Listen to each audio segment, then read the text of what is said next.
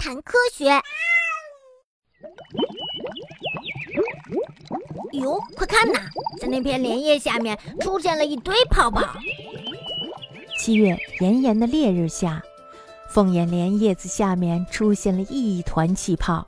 这团气泡呀，就那么浮在水面上，既不破裂，也不融化。这些泡沫究竟是从哪儿来的呀？让人惊讶的是，这些泡沫呀，其实都是从一种和树叶一般大小的小鱼的嘴里喷出来的。这些小鱼呢，就是圆尾斗鱼。那么，圆尾斗鱼为什么要喷出这些泡沫来呀？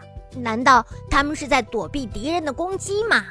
圆尾斗鱼非常的喜欢生活在湖泊、池塘等处，主要以各种小昆虫为食。乍一看上去，它们和鲫鱼相似，但事实上远比鲫鱼要小得多呢，只有五到七厘米，而且更加扁平。因为扁平的身姿会让米游得更快。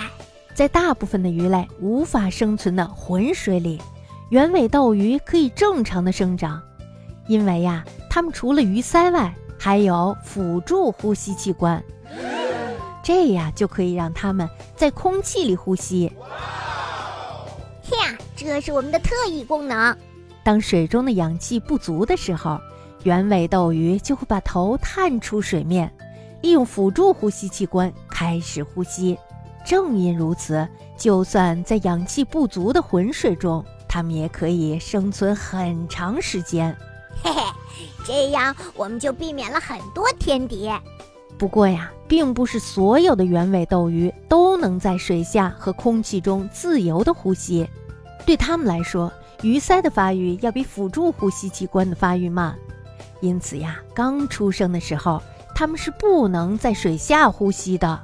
那些处于繁殖期的圆尾斗鱼啊。你怎么说出了我的弱点呀？这让我多没面子！我可是一条鱼呀！那些处于繁殖期的圆尾斗鱼在水面上喷出的气泡，正是源于此。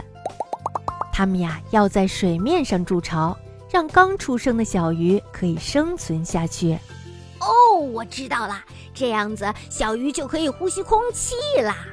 圆尾斗鱼会在六到七月的繁殖期来到莲池边的阴凉处，然后呢喷出泡泡来，这就是它们在水面上构筑的浮巢。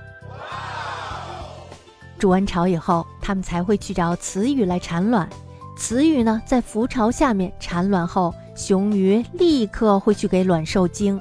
受精后的鱼卵由于比水要重，所以呢就会往下沉。此时，雄鱼会立即游下去，把卵衔起来，粘在浮巢的上面。有趣的是，雌鱼产卵的时候，肚子是朝上的，而雄鱼则是贴在雌鱼的背上。